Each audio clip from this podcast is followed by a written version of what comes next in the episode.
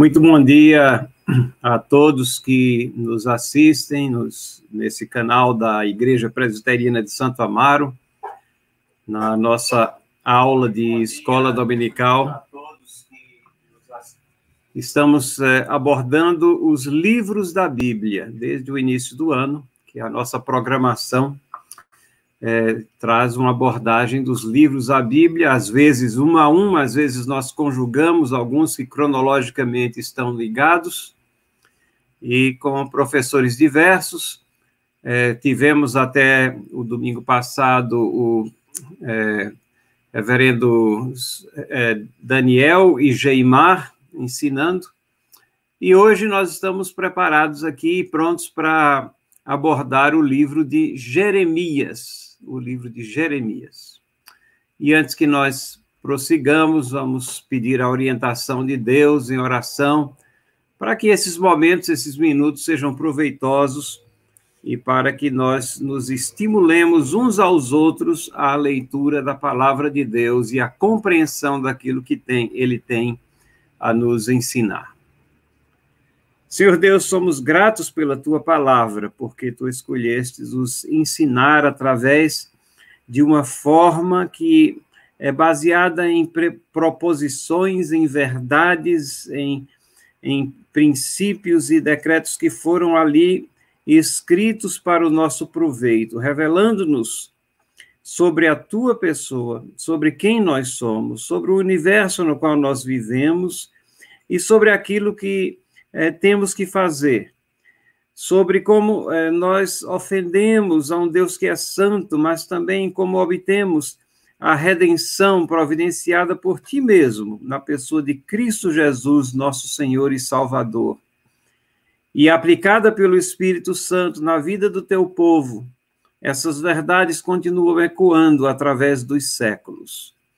Faz com que a palavra de Deus seja sempre relevante para as nossas vidas, para o nosso caminhar, para a nossa leitura, é, principalmente, para que nós possamos sempre estar prontos para responder com mansidão e temor a razão da esperança que há em nós, e assim seguir proclamando o evangelho da graça salvadora de Cristo Jesus. Perdoa os nossos pecados e ajude-nos agora na compreensão desse livro que contém tantas coisas preciosas aqui para a nossa atenção. Em nome de Jesus nós oramos. Amém. O livro de Jeremias é, é um livro é, muito interessante, porque ele é, não sei se você já tinha notado isso, ele é o segundo maior livro da Bíblia depois dos Salmos. Obviamente que o livro dos Salmos é o maior livro da Bíblia em extensão, número de capítulos e tudo mais. O livro de Isaías, ele chega a ter mais capítulos do que Jeremias, mas em extensão de, de palavras, é Jeremias que ocupa esse segundo lugar.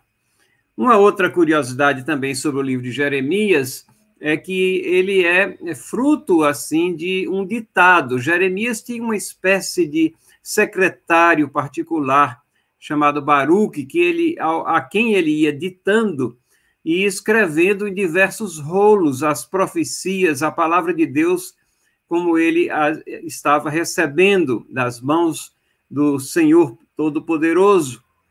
E assim nós temos é, diversos rolos que vão compondo o livro de Jeremias, e como nós vamos ver no final, tudo isso tem uma amarração no último capítulo por provavelmente aquele que compilou todos esses rolos. Então, nós podemos dizer que o autor é Jeremias, desse livro, é, exceto possivelmente com relação ao último capítulo, que foi escrito por quem compilou, dando um fecho histórico às questões ali tratadas em todos os capítulos que precedem o último capítulo de Jeremias. Jeremias é, é, era uma pessoa extremamente sensível e ele é, tinha um profundo amor pelo seu país e uma conscientização intensa das coisas que estavam acontecendo. Nesse livro, nós vamos encontrar é, o Jeremias é sofredor na maioria dele. Você, às vezes nós achamos que as coisas vão mal para nós, né? Que estamos passando por dificuldades. As dificuldades podem ser é, generalizadas, como a pandemia que nós estamos vivendo. Elas podem ser pessoais, intensas, perda de entes queridos. Ela, elas podem ser também é, em função de enfermidades que nós estamos sofrendo. Mas é, Jeremias experimentou tudo isso.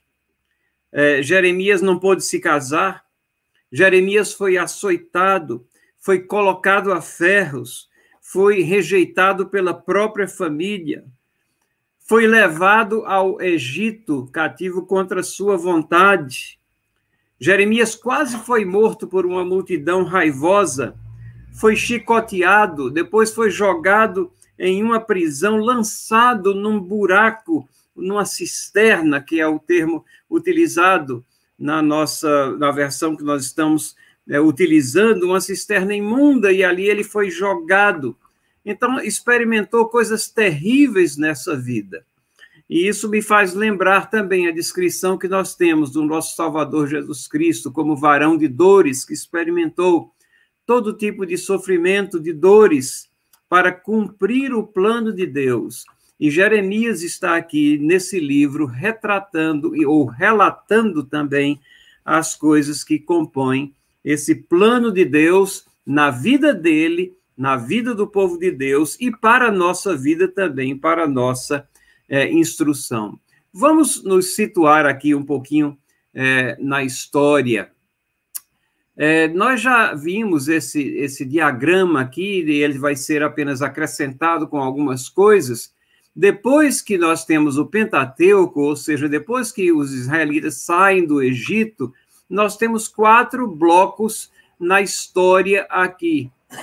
O primeiro deles é a conquista e posse, onde nós temos as doze tribos ali conquistando a terra prometida, a terra de Canaã. O segundo bloco é exatamente a monarquia unida, onde nós temos é, as doze tribos também debaixo da regência é, do rei Davi. Ali estava a, a, a, monarquia unida, Davi e depois o seu filho é, Salomão. E nesses, é, nesse primeiro bloco, nós temos aqui o, o a, relatos da conquista, relatos é, do tempo dos juízes, e depois do segundo bloco, nós temos o terceiro bloco, que é onde nós temos a, a nação de Israel dividida em dez tribos no norte e duas no sul. Israel, as dez tribos do norte, Judá e Benjamim, as duas tribos do sul, sendo que, com o tempo, é, essas duas tribos do sul passaram a, a, a ser conhecidas, né, aquela região ali, principalmente é, capitaneada por Jerusalém, que era a grande é, capital, era para onde, ocorri, onde ocorriam as festas e para onde acorria todo o povo de Deus nas festividades, ela é, passou a ser conhecida como Judá. É, e então nós temos, vocês notam ali que um pouquinho depois da linha dos 600 anos, isso aqui é uma linha de tempo, em 585 nós temos então um lapso aqui que é exatamente o período de exílio. Esse é o quarto bloco onde a nação do norte já havia sido fragmentada e a nação de Judá ela é então levada em exílio aqueles que haviam é, sobrevivido e depois retornam, é, e nós temos os, esses livros aqui históricos que relatam esses períodos aqui. No primeiro bloco, Josué, Juízes, Ruts. No segundo, é, nós temos primeiro, segundo Samuel, primeiro Reis, segundo Reis, primeira Crônicas e segunda Crônicas, parte de, de, de segundo Reis e de segunda Crônicas porque o terceiro bloco, que é exatamente que vai relatar os diversos reis de Israel e de Judá, vão em segundo Reis, do capítulo 12 a capítulo 25, e em segundo Crônicas, do 10 ao 36. Então, não é o livro todo de segunda Crônicas, E a, essas, essas ocorrências aqui que aconteceram é, durante o exílio e, pós, é, e no retorno pós-exílio, Esdras, Neemias e Esther. Então, nós vemos por aqui que a nossa Bíblia ela não tem uma ordem necessariamente cronológica, porque Esdras, Neemias e Esther até precedem né, os livros é, históricos. E temos profetas, não são todos os profetas que escreveram, mas aqueles que escreveram estão inseridos, incrustados nessa história aqui, principalmente aqui no tempo dos reis. Nós não vamos ler o nome de todos eles. Nós vemos aqui que no quarto bloco temos Ageu, Zacarias, Malaquias e temos ainda Daniel e Ezequiel que estão aqui nesse interregno aqui entre a, o final da nação de Judá, ali o desterro do povo de Deus, e o profeta Jeremias, que é contemporâneo com os acontecimentos nos últimos anos da nação eh, de Judá. Esse que está aqui circulado com em vermelho é o alvo da nossa atenção, do nosso estudo aqui nessa manhã. Isso para nós termos uma ideia desse panorama geral. Então, Jeremias é, é, tem como tema morte na cidade e promessa de restauração. Morte na cidade é, inclusive, o título de um livro escrito pelo Dr. Francis Schaeffer, que é um famoso filósofo cristão, que escreveu exatamente sobre Jeremias e Lamentação de Jeremias, tratando é, sobre as, os, os, reflexos é, que Jeremias tem e as revelações que ele tem da situação e como ele é, aplica isso aos nossos dias, onde nós vemos a morte imperando nas cidades, a deteriorização é, dos costumes, é, nós vemos o afastamento é, dos princípios e valores que formam a nossa civilização judaico-cristã, e ele faz um paralelo muito interessante. Jeremias, ele se direciona as suas palavras, assim comandadas por Deus, nessa situação,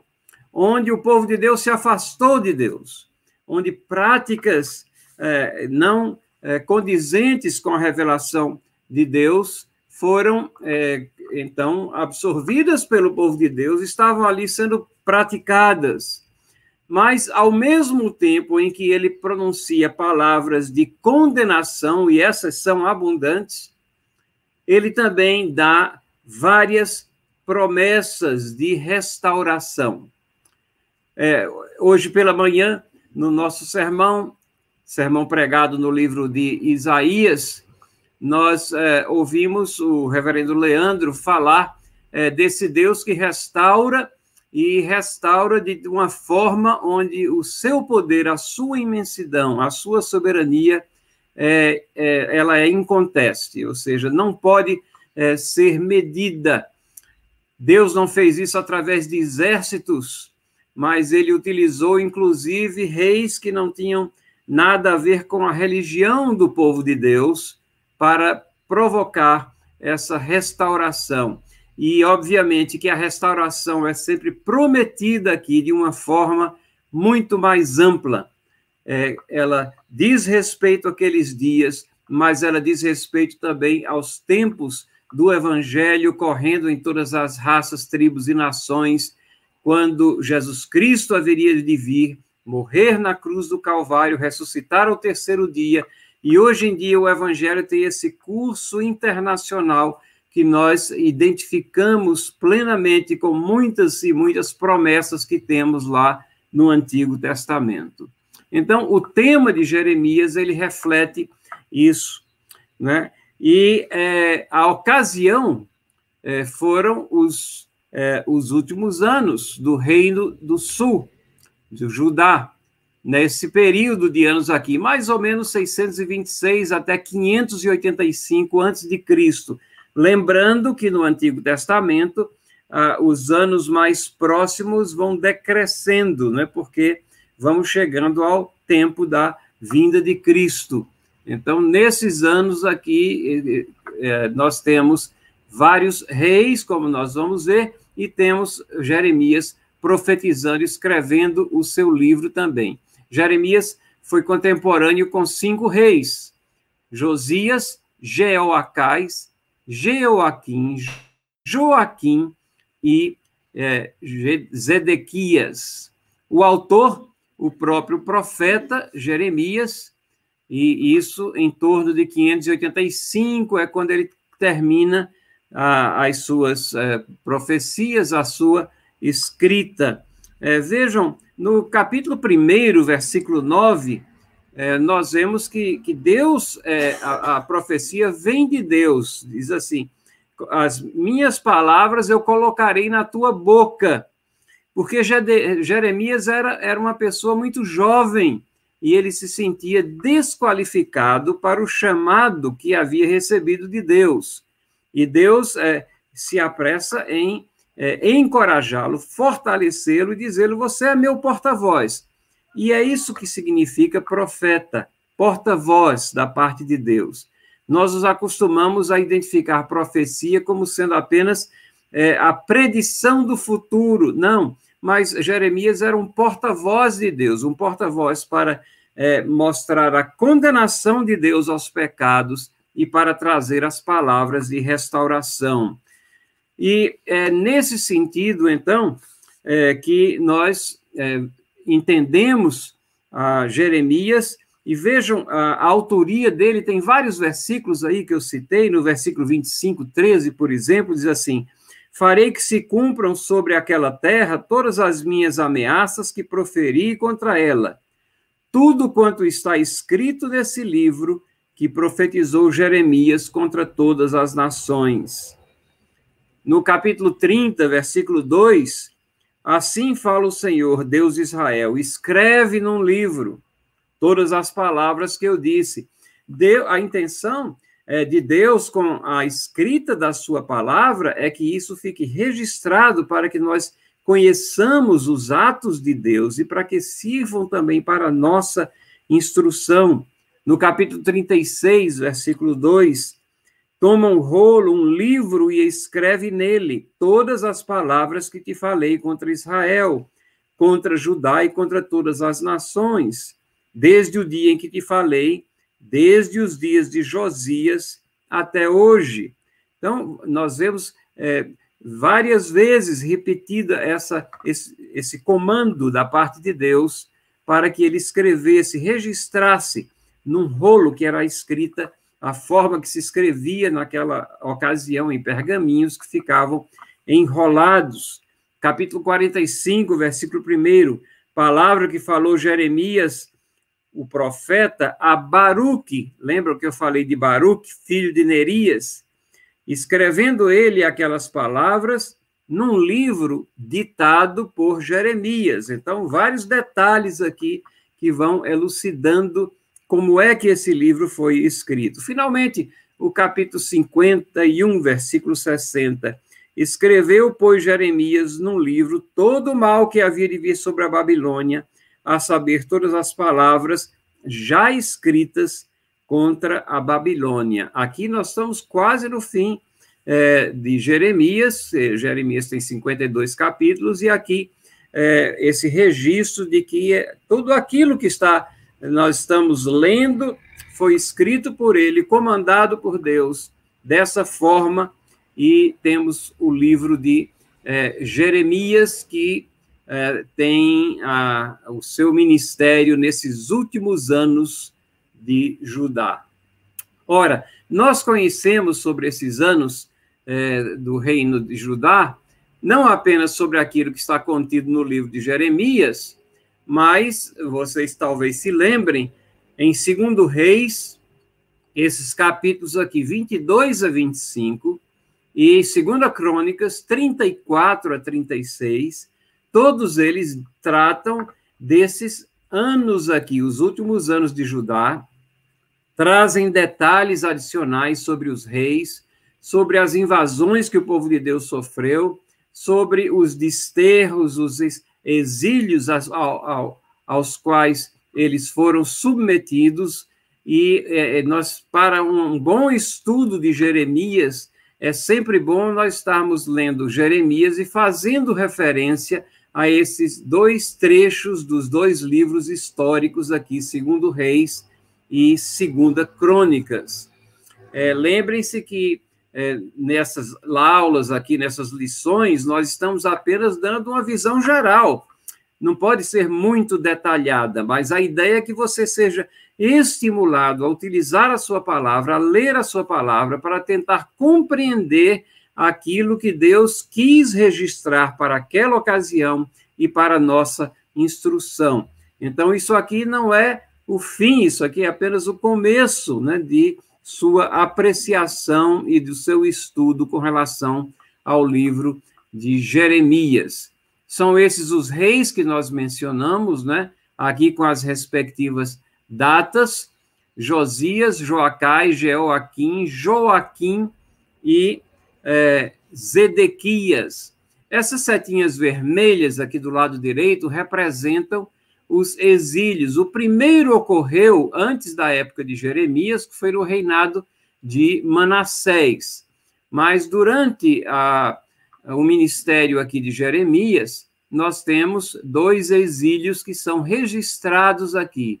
Um aconteceu no reinado de Jeoaquim, quando ele foi, é, é, ele foi morto, e Joaquim é, foi levado em exilado, e outro foi no é, reinado de Zedequias, quando houve a destruição final ali de Jerusalém, dos muros e de tudo mais, é, de Jerusalém destroçada aqui no reinado de é, Zedequias.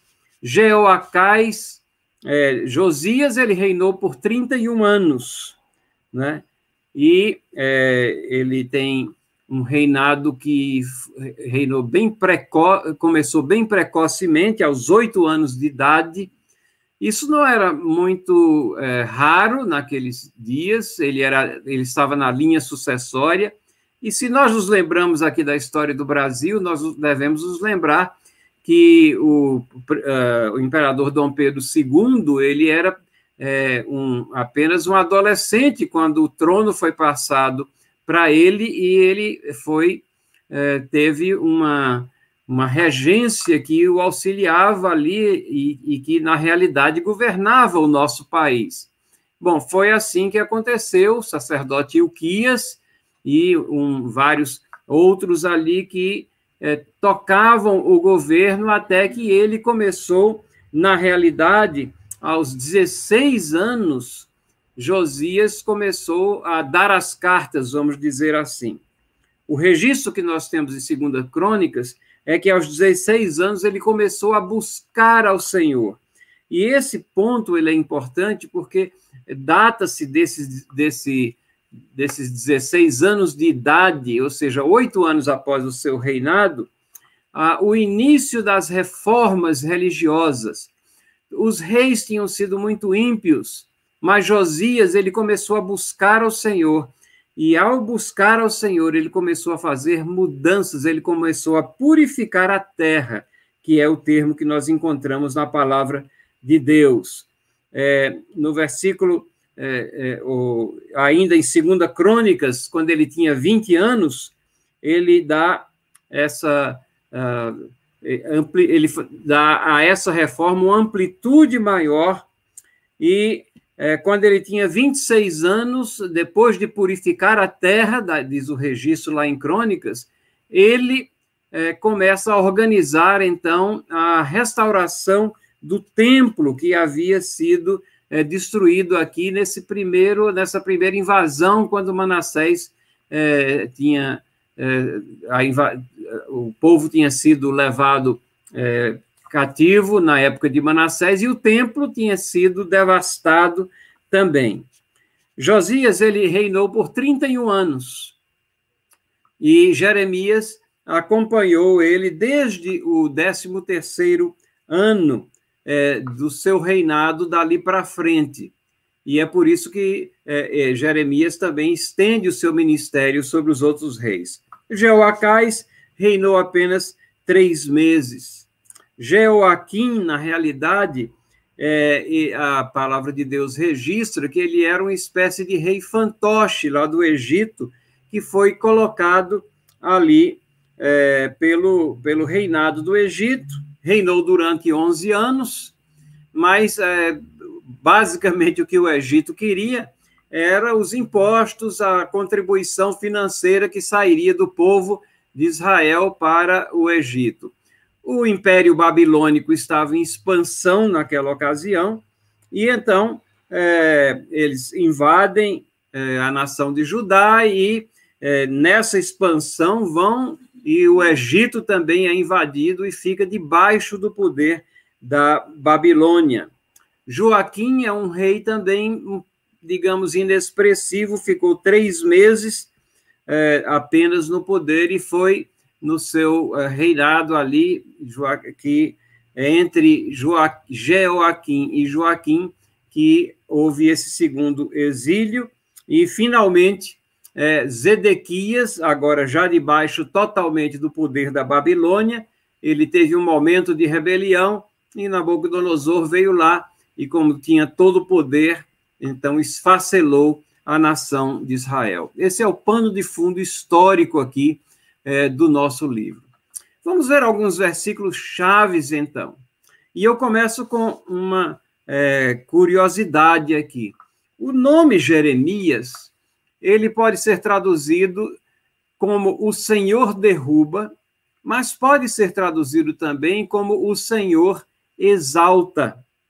E eu acho que essa ambiguidade na tradução, ela, ela é proposital, é, ou ambiguidade de significado é proposital, porque a mensagem de Jeremias é, atinge essas duas áreas. É uma mensagem de julgamento e é uma mensagem também de ânimo, de promessa. É, quando Deus chamou a Jeremias, lá no versículo 10 do capítulo 1, ele disse é, que estava chamando ele para arrancares e derribares, para destruíres e arruinares, e também para edificares e plantares. Vejam, os dois elementos aqui estão contidos na missão é, de Jeremias. Bom, nós temos constantes chamadas ao povo de Deus aqui, como nesse versículo 7, é, do capítulo 7, versículo 13. Eu vos falei, começando de madrugada, e não me ouvistes. Chamei-vos e não me respondestes. É Deus o tempo todo mandando a sua mensagem, é, chamando o povo a, a, a um convívio, a um arrependimento, a uma intimidade maior com a sua pessoa. E é, sem incansavelmente, diz aqui figurativamente, começando de madrugada, e não me ouvis. Chamei-vos e não me respondestes. Apatia total do povo de Deus. Não era pela falta de mensageiros, não era pela a, é, impertinência é, da mensagem ou falta de compreensão da mensagem, não, apenas apatia e o povo de Deus não queria saber da mensagem de Deus. Então, é por isso que os pecados, então, são é, afloram e são nominados aqui, e Jeremias faz isso é, do seu livro aqui, como, por exemplo, no capítulo 30, versículo 15, porque gritas por motivo da tua ferida? Tua dor é incurável por causa da grandeza de tua maldade. E na multidão de teus pecados é que eu fiz essas coisas. Então, o pecado traz consequências, é a mensagem de Deus aqui. Ele fala do pecado através de Jeremias e ele mostra as consequências do pecado. E aí, quando o povo está sofrendo as consequências do pecado, é relembrado exatamente que eles estão colhendo aquilo que eles semearam.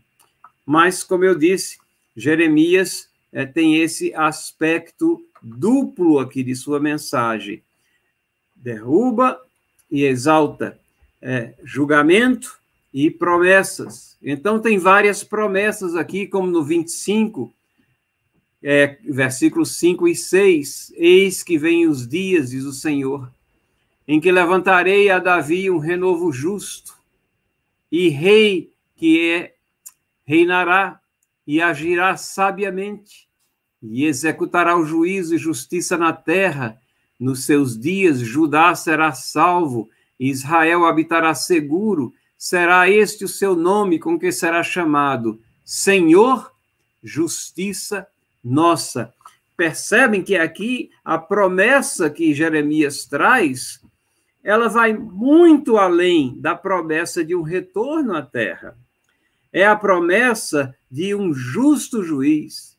É, um, é a promessa de alguém que irá justificar o seu povo. É a promessa do Messias é a promessa de Cristo Jesus. Essa, essa profecia aqui ela é concretizada em Cristo Jesus, na sua vinda, mas ela também tem significado para aquele povo que está ali desbaratado, para aquele povo que está é, esfacelado, e eles têm essa palavra de promessa, é, e de que Deus providenciará o livramento no meio de todo o caos em que estão vivendo versículo, capítulo 29, versículo 6, é um versículo muito conhecido nosso. Eis, é, eu é que sei que pensamentos tenho a vosso respeito, diz o Senhor.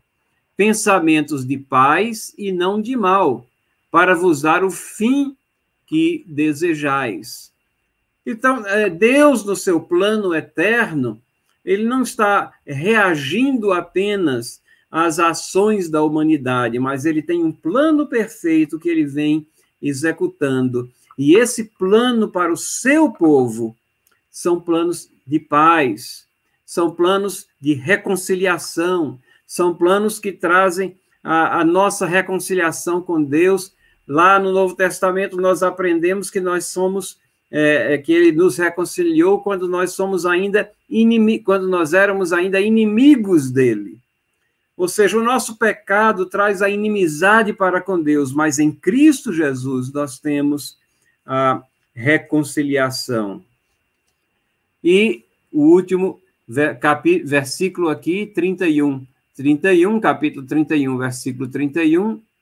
Eis que vem os dias, diz o Senhor, em que firmarei nova aliança com a casa de Israel e com a casa de Judá. Notem que a casa é, de Israel já havia sido esfacelada é, século, mais de um século antes, mas aqui é, ele fala conjuntamente sobre a casa de Israel. Ele está falando do verdadeiro Israel, como Paulo explica lá na carta aos Romanos. E ele está falando dessa nova aliança, essa nova aliança que nós comemoramos quando celebramos a, a ceia do Senhor, quando nós é, celebramos é, esse, é, esse pacto que Deus fez com nós e que é, e vemos de forma concreta na vida, na vinda de nosso Senhor Jesus Cristo. Então, o livro todo, apesar de fazer referência a situações atuais daquela época, mas ele traz assim essa mensagem messiânica e muito relevante para os nossos dias para os nossos passos. Nós podemos, é, simplificadamente, né, dividir o livro do Jeremias nessas seis, nesses seis blocos aqui. Primeiro, o chamado dele, que vai, é no capítulo primeiro, vai dos versículos 1 a 19.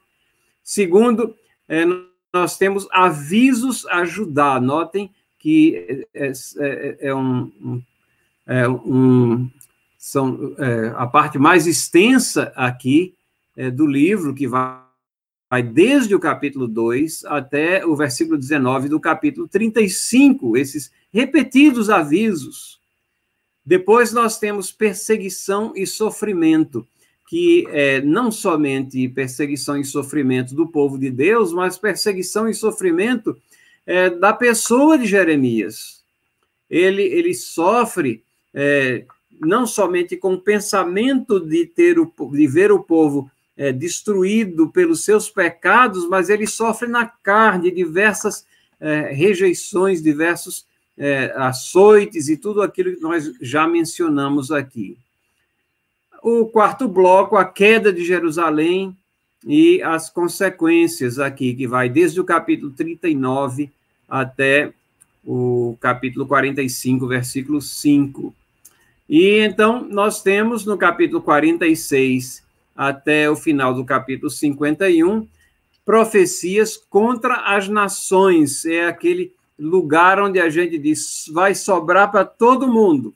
Todas aquelas nações na sua impiedade, mesmo aquelas que se que vieram contra Israel, e mesmo aquelas que são utilizadas como braço vingador de Deus contra os pecados do seu povo, mas elas são nações onde o pecado estava presente e Deus vai executar julgamento nelas também. E, finalmente, o capítulo 52, do versículo 1 a 34, nós temos esse epílogo histórico que vai é, retratar os últimos anos ali, principalmente do rei é, Zedequias. Jeremias é, no, na sua maior parte do ministério, esteve com o rei Josias, e as reformas, nós aprendemos que essas reformas é, ocorreram no reinado de Josias, segundo Crônicas 34, 1, fala que Josias foi um rei temente a Deus. É, na realidade, diz que é, Josias é, nunca houve um rei antes dele, nem depois dele, que temesse ao Senhor como Josias, então é um registro assim admirável da fidelidade dele, que buscasse, que se convertesse ao Senhor como Josias. O ministério de Jeremias começa cinco anos após o início das reformas de Josias, e cinco anos após o início do seu ministério, os rolos da lei foram descobertos no templo. Esse é um dos capítulos e uma das é, dos pontos aqui que são registrados em Jeremias, mais é, tocantes, mais admiráveis. É, o templo havia sido devastado, é, e aqui Josias, depois de fazer, tomar várias ações com relação à adoração falsa ao redor da terra, ele é, chama Ilquias e ele diz: agora vamos cuidar do templo aqui vamos restaurar o templo, e ele é, é passado uma soma de dinheiro que havia sido coletado, e começa então um trabalho, né? um trabalho que a gente poderia chamar até de, de rescaldo, de, de reconstrução, e quando eles começam a revirar as coisas lá, eles encontram os rolos da lei, o que significa o Pentateuco, os cinco primeiros livros aqui. E esses cinco primeiros livros, eles estavam ali, no meio do, do lixo, no meio do entulho. É, e isso significa que a lei de Deus não era mais lida. Significa que a, a, a, eles estavam ainda num ímpeto de adoração a Deus através de, das ações de Josias, mas sem uma amarração firme e segura na lei escriturada. E quando esse, esses rolos são encontrados e achados, isso é uma ocasião é, de muita, é, primeiro, de muito, muita tristeza, muito luto pela situação em que a nação se encontrava e como aquilo havia sido desprezado daquela maneira, mas também depois de muito regozijo e de é, direcionamento dado por Deus e de mostrando que Josias tinha sobre si a bênção de Deus para aquelas reformas que estavam sendo é, realizadas. E é, o, o, ministério de Jeremias começa exatamente né, no meio de toda essa situação, e essa descoberta deve ter impressionado grandemente o profeta é, Jeremias. Josias, como eu disse, é, colocado na palavra de Deus, lá em 2 Reis 23, 25, vejam a descrição. Antes dele não houve rei que lhe fosse semelhante, que se convertesse ao Senhor de todo o seu coração, de toda a sua alma, de todas as suas forças, segundo toda a lei de Moisés, e depois dele nunca se levantou outro igual. Às vezes a gente fica perplexo né, com essa é, colocação aqui, mas é, mais do que Davi, eu acho que são situações é, diferentes. Davi é, é chamado também que uma, que um rei segundo o coração de Deus, uma pessoa que segundo o coração de Deus, amado por Deus. Davi é, é aquele que é, é mencionado diretamente o tempo todo na linhagem do nosso Senhor Jesus Cristo, mas esse tipo de registro aqui só Josias é, mereceu. Talvez porque ele, numa idade assim tão vulnerável, os 16 anos, com tanto poder, mas a Bíblia também registra que foi com 16 anos de idade que ele começou a buscar a Deus. Pensem nisso, aos 16 anos de idade, quando os jovens começam a se afastar de Deus. Aqui nós temos o registro de que ele começou a buscar a, a Deus. Então, é, esse é, o entrelaçamento entre Josias e Jeremias e as reformas, mas a nação estava em falência, e em falência não era falência é, financeira especificamente, apesar que eu não tenho dúvidas de que eles também, é, com tantos pecados, eles também não estavam indo muito bem, mas a falência principal e a primordial e aquela que nós temos que estar totalmente, plenamente concentrados e preocupados com ela é a falência espiritual, né? Como é que anda a nossa vida, como é que anda o nosso caminhar. E o retrato que, que Jeremias traz aqui da nação de Judá é terrível. Desonestidade desenfreada. No capítulo 5, Jeremias registra: Dai voltas às ruas de Jerusalém. Vede agora, procurai saber, buscai pelas suas praças e ver se achas alguém se há um homem que pratique a justiça ou busque a verdade, e eu lhe perdoarei a ela, embora digam, tão certo como vive o Senhor, certamente juram falso. Percebem o paralelo com a sociedade que nós vivemos aqui? A gente roda, roda, roda na procura por alguém que seja honesto, e a cada dia nós somos surpreendidos por pessoas que prestam juramento falso, que falam a mentira da maneira mais descarada possível. E é, essa, é, esse é o retrato da natureza humana, e é, esse modo de vida havia tomado conta daquela nação. Prostituição sacralizada. O que é que significa isso daqui? A prostituição, o sexo ilícito, as formas de é, exercer a sexualidade de uma fora dos parâmetros de Deus, Deus providenciou o casamento para que fosse exercitado dentro desses limites, mas é, os cultos pagãos da época eles haviam incorporado prostituição com religiosidade.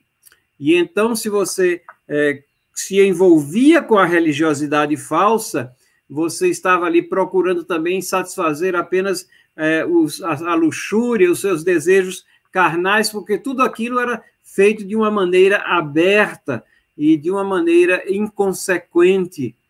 No capítulo 5, versículos 7 a 9, ou 7 e 8 aqui, nós temos: Teus filhos deixam a mim e juram pelos que não são deuses depois de os ter fartado, adulteram e em casa de meretrizes se ajuntam em bandos como garanhões bem fartos. Correm de um lado para outro, cada um rinchando a mulher do seu companheiro. Vocês veem que a imoralidade ela estava generalizada na nação, no meio do povo de Deus, essa imoralidade, e isso com um ares de religiosidade, né?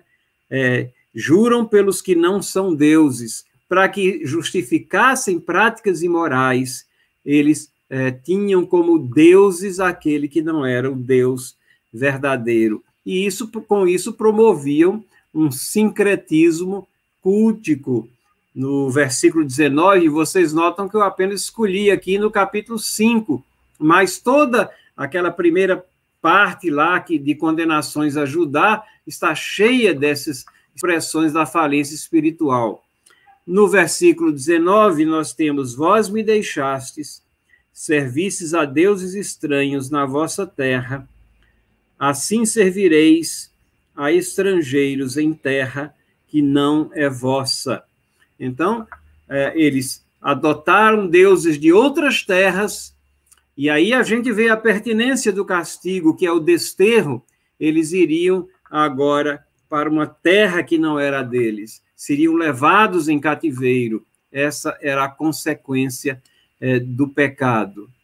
Uma rebelião renitente, apesar das chamadas, no versículo 21, povo insensato, sem entendimento, que tendes olhos e não vedes, tendes ouvidos e não ouvis. Um povo que estava entregue à vida mansa e injustiça social. Os versículos 28 e 29 engordam, tornam-se nédios, ultrapassam até os feitos dos malignos, não defendem a causa dos órfãos para que prospere, nem julgam o direito dos necessitados. E uma apostasia da liderança religiosa, que era aceita de bom grado pelo povo. Versículo 31. Os profetas profetizam falsamente, os sacerdotes dominam de mão dadas com eles, e é o que deseja o meu povo. No meio do povo de Deus existem aqueles que desejam exatamente aqueles líderes religiosos que profetizam falsamente, que não falam, que se colocam como porta-vozes de Deus, mas não falam a palavra de Deus, não expõem a palavra de Deus, não pregam a palavra de Deus. E só para que nós entendamos essa questão da, da imoralidade, o ponto em que ela chegou, e aquele, essa prostituição sacralizada, o próprio templo que estava em, templo que estava em ruínas havia se tornado também um antro de prostituição. As uh, prostitutas cultuais, elas operavam ali no templo e ao, nos arredores do templo. Então, a, a, distorção da religião verdadeira e a imoralidade baixa, ela graçava ali na terra. E essa era uma situação que Deus não tolerava e por isso que o castigo vem.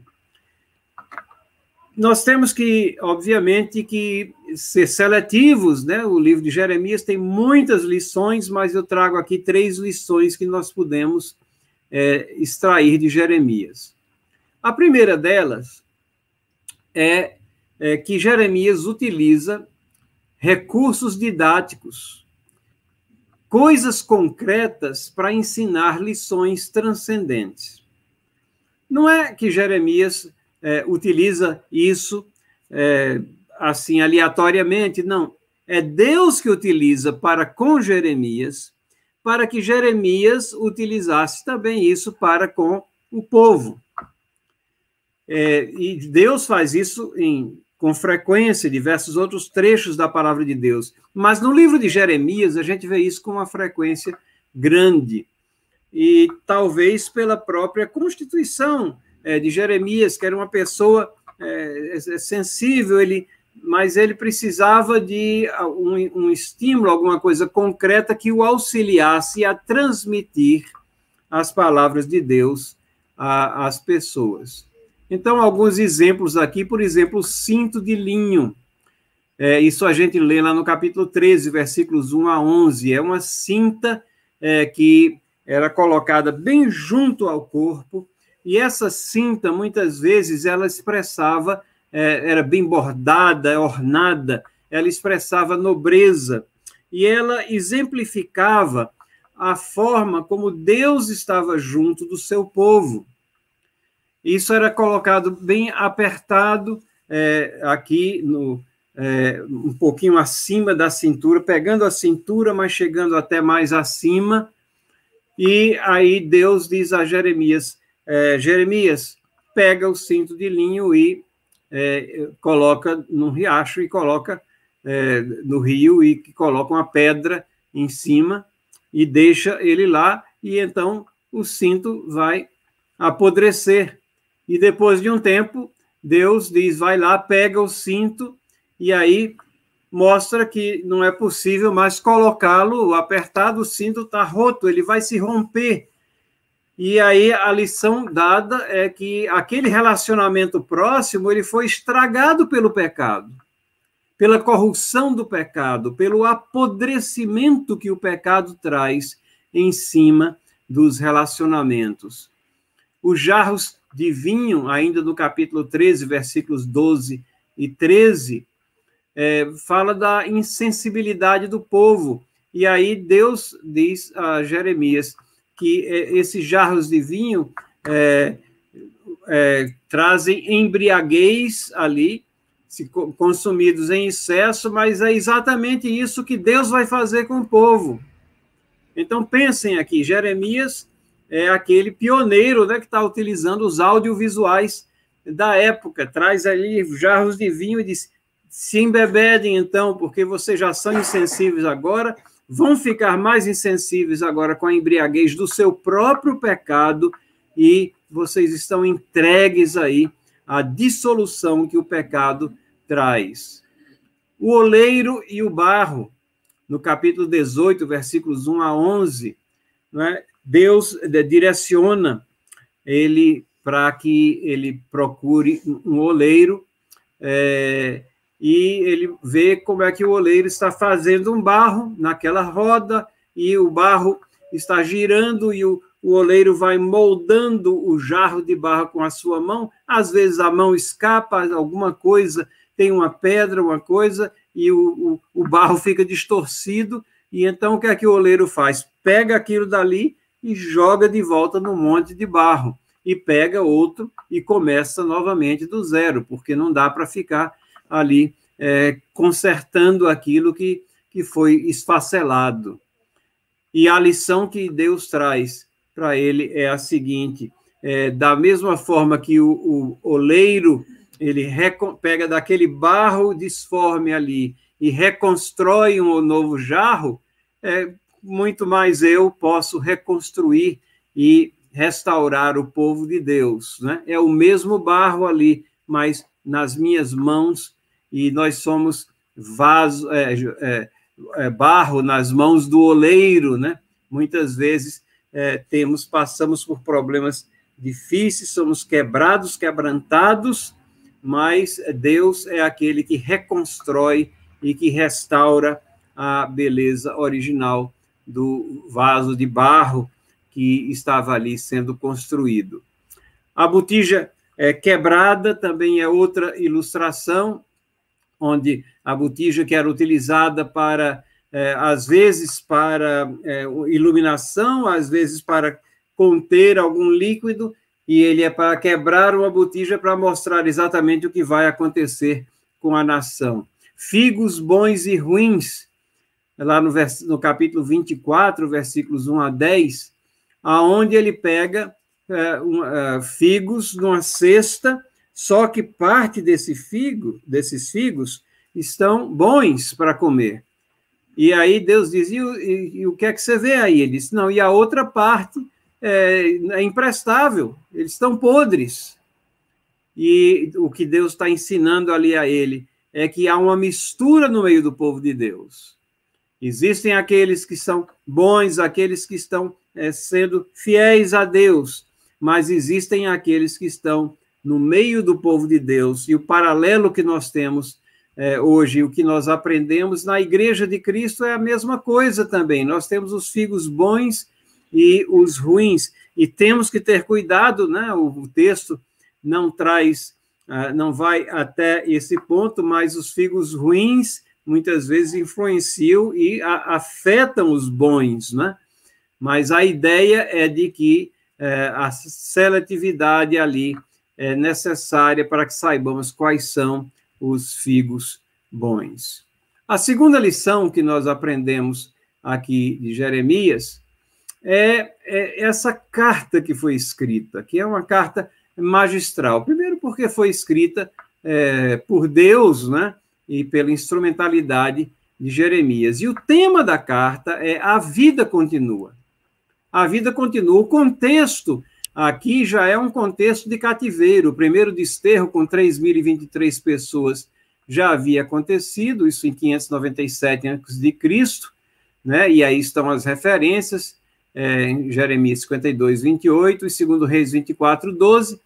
E aqui é uma carta ao povo de Deus, escrita para uma situação de dificuldade, para que eles aguentassem um tempo de indefinição prolongada, na certeza de que Deus tinha os seus propósitos. Ele é soberano e ele reina. Presta atenção nisso daqui.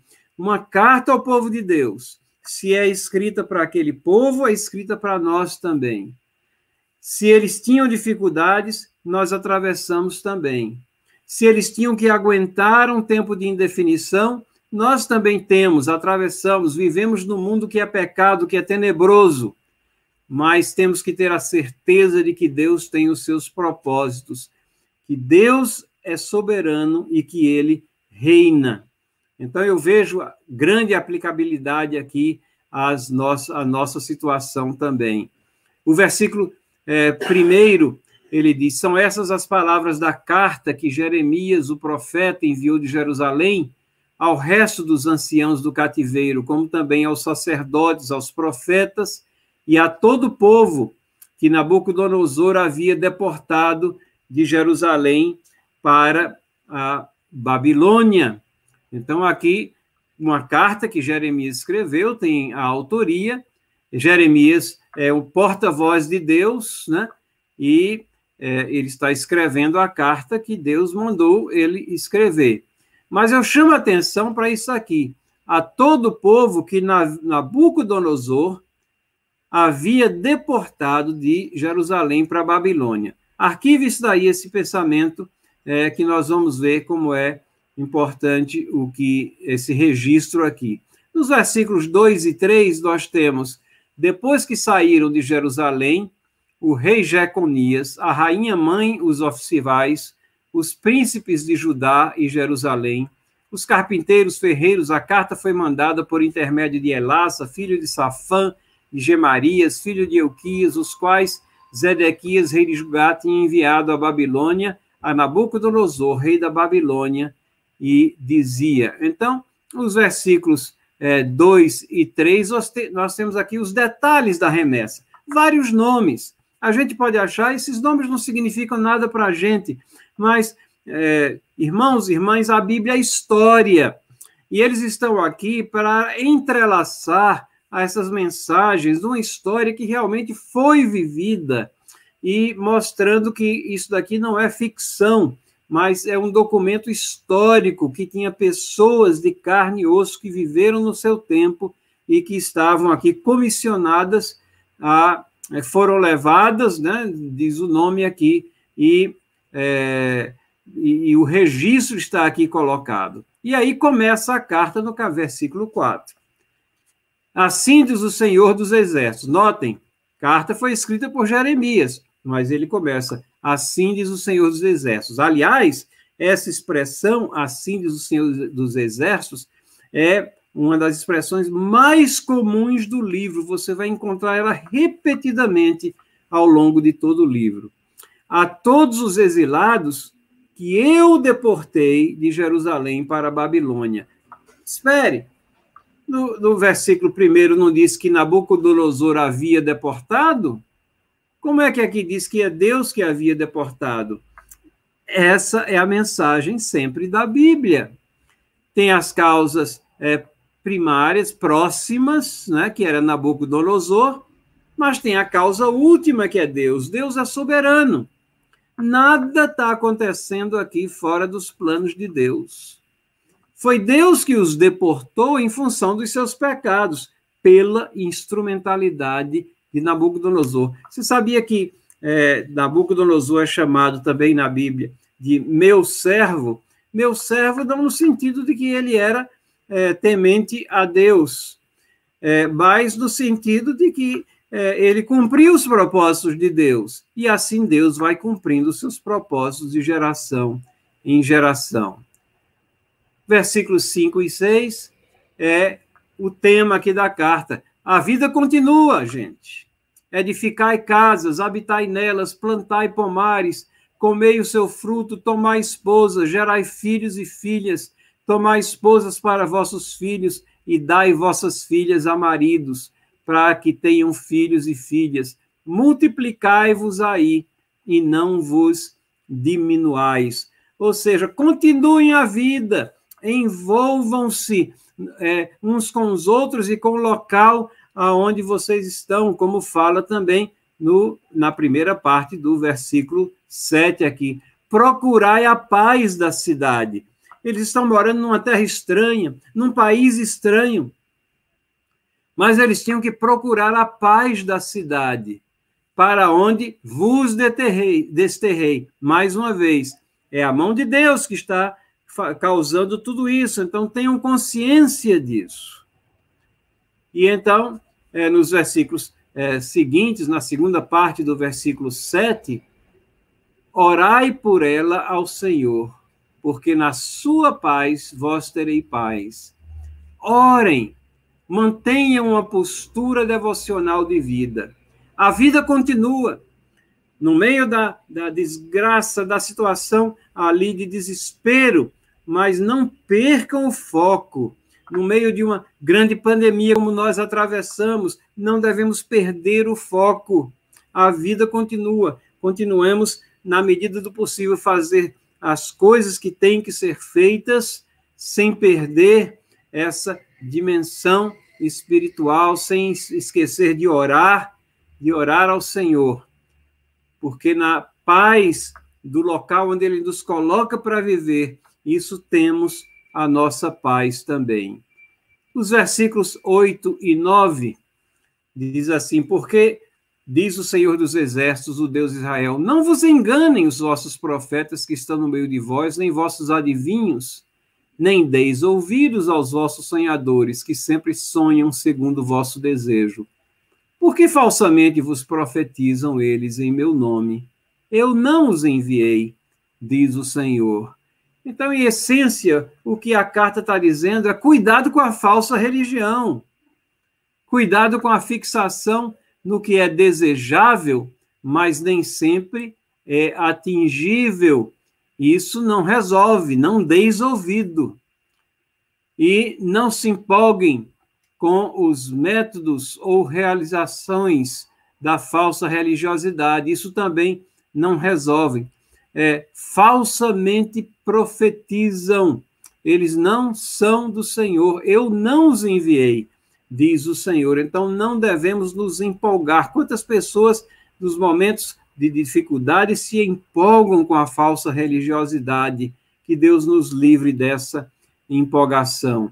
Nós devemos sim descansar no tempo de Deus. Versículo 10 diz: Assim diz o Senhor Logo que se cumprirem para a Babilônia setenta anos, atentarei para vós outros e cumprirei para convosco a minha boa palavra, tornando-vos a trazer para esse lugar. Deus tinha o tempo dele e ele escolhe revelar, inclusive, até a linha do tempo aqui para essa situação de desconforto. É, versículo 11: eu é que sei que pensamentos tenho a vosso respeito, diz o Senhor, pensamentos de paz e não de mal, para vos dar o fim que desejais.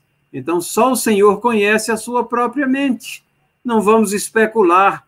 No Salmo 73, o salmista estava ali ansioso e inquieto e irrequieto também com a prosperidade dos ímpios, mas ele começa o salmo dizendo: Deus é bom. Então, isso tem que ser a raiz, o fundamento das coisas que nós compreendemos do que está acontecendo ao nosso redor. Ele não quer o mal do seu povo e ele nos enxerga sempre através da justiça de Cristo, por isso que nós somos aceitos por ele. Os versículos é, 12 a 14, então. É, Então me invocareis, passareis a orar a mim, e eu vos ouvirei, buscar-me-eis e me achareis, quando me buscardes de, vosso, vosso, de todo o vosso cora coração. Vejam, a nossa responsabilidade é essa, invocar, e ele vai ouvir, buscar, ele diz, eu serei achado. Hebreus 11, 6 diz que ele é galardoador daqueles que o buscam e essa é a nossa responsabilidade.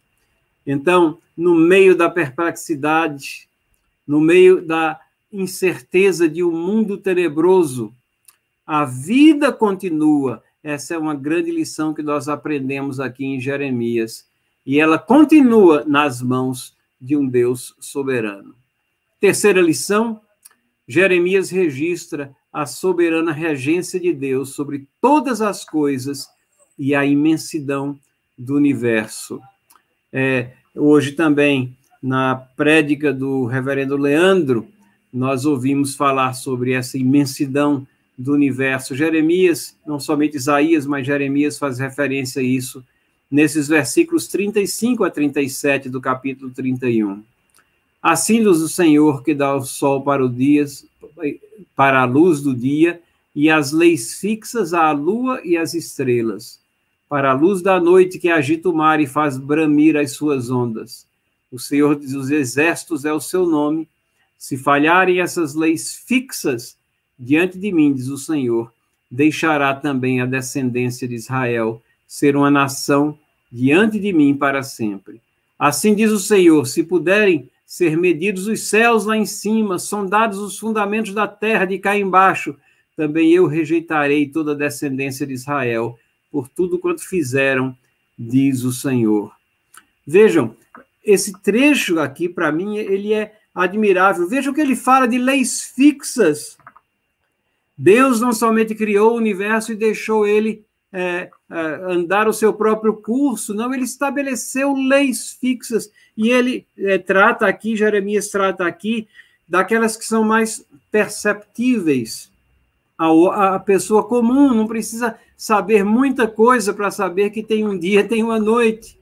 Salmo 19 fala dessa harmonia na criação, não é que é, um, um, dia é, faz declaração a, a, a, outro dia, e assim as coisas vão se processando, essa harmonia na criação, essas leis fixas. Quando você começa a estudar a criação, você começa a verificar que dentro da química você tem leis químicas, dentro da física você tem leis físicas, situações que, que têm repetibilidade nesses processos, daquilo que é feito num laboratório, você pode repetir aquilo várias vezes, e é isso que possibilita fazer ciência, essa manutenção do Deus do universo. Ele diz: Eu estou.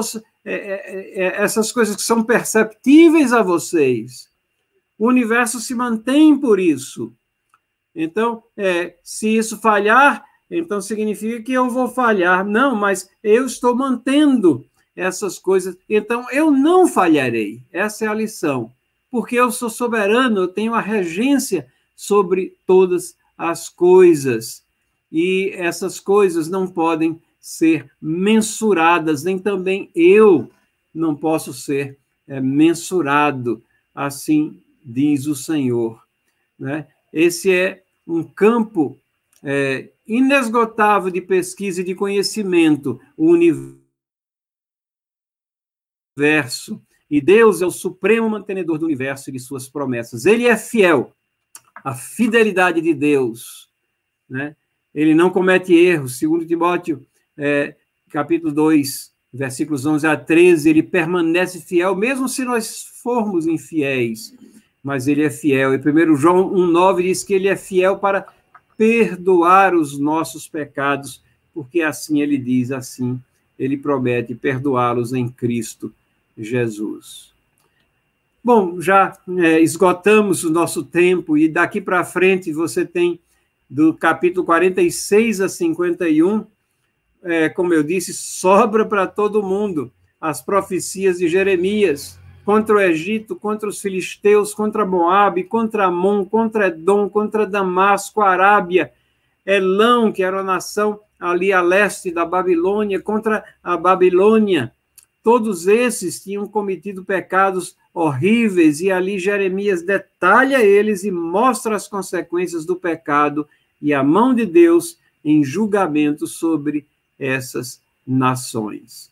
E, finalmente, o capítulo 52, que é o epílogo histórico. É interessante, no capítulo 51, versículo 64, que é o último versículo do capítulo 51, diz assim: Até aqui as palavras de Jeremias. Então, o capítulo 52, é, ele foi provavelmente escrito ali por esse compilador que registra os últimos momentos ali da nação de Judá. É, Zedequias, é, o início do reinado deles, ele tinha 21 anos, ele era um rei mau, fez o que era mal aos olhos do Senhor, e aí ele tem uma rebelião, ele rebela-se contra a Babilônia, a Babilônia não esperava isso, porque ele tinha sido ali tolerado como um rei fantoche também, mas há um revide da Babilônia, fome, Jerusalém é sitiada é, por 18 meses, a cidade é arrombada, então, o exército foge e abandona Zedequias e ele finalmente é preso. A família de Zedequias é morta, os olhos são vazados dele e ele é levado cativo para a Babilônia. Ah, eles tocam fogo é, em vários prédios de Jerusalém, na cidade de Jerusalém, e o templo, que do que restava lá, ele é literalmente cortado em pedaços, é, procurando ouro, procurando cobre, os metais e as pedras e tudo mais que existiam, e são levados ali como troféus e elementos de riqueza para Babilônia. E então nós temos aqui o último, a última leva de exilados, que são 3.023 é, cativos é, no sétimo ano, 832 no, é, no décimo ano e 745 no vigésimo terceiro ano de Nabucodonosor, totalizando 4.600 pessoas. Aqui é o registro que nós temos nesses versículos aí que vocês têm projetado. O rei Joaquim, que estava em prisão, e há o registro disso nesse último capítulo, ele é solto e recebe é, regalias até os dias da sua morte. Isso, esse é o último registro lá nos versículos 31 a 34. Essa é a, o panorama geral do livro de Jeremias, um livro riquíssimo em lições para nós, mostrando as consequências do pecado, mas principalmente a necessidade de estarmos confiantes na soberania de Deus, no meio de tempos de tribulação, de situações de adversidade, não podemos deixar com que as circunstâncias venham abalar a nossa fé. Que Deus abençoe a todos vocês e na próxima semana nós esperamos abordar Lamentações de Jeremias e o livro de Abacu, que são livros contemporâneos também. Lamentações de Jeremias, como diz o nome, escrito pelo próprio Jeremias. Que Deus nos abençoe.